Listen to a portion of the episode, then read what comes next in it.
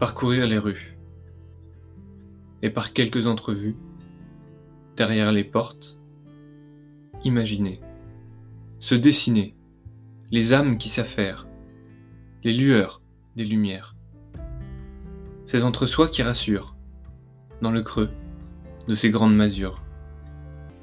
Courir les rues, franchir les jardins, s'offrir un matin, le luxe d'imaginer ce qui se joue dans l'entre des hommes, dans les espaces qui deviennent leur place.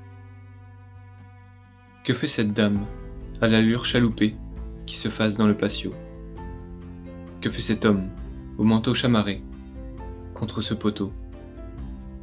Le mystère des lieux est le mystère de ceux qui habitent. J'hésite. Comment être sûr que mes extrapolations sont justes?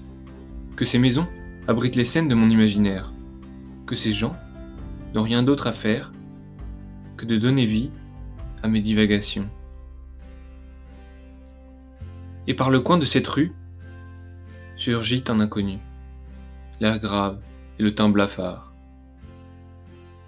Je ne saurais jamais les motivations d'une telle déconvenue physique.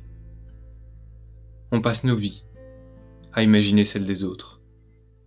Et dans un film, qui pourrait être celui de notre vie, nous donnons à tous le meilleur des rôles, le premier rôle.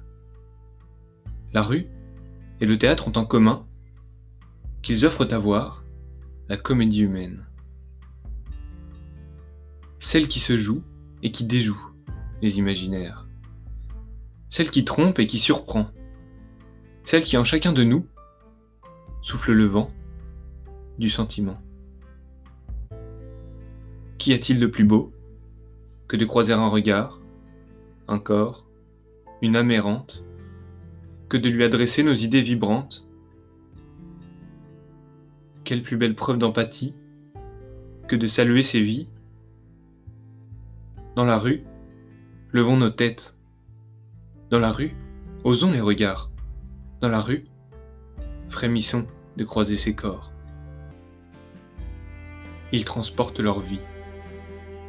Et par le hasard du déplacement, du mouvement, d'une porte ouverte, d'une fenêtre, d'un regard indiscret, offrent à notre curiosité de quoi satisfaire son appétit.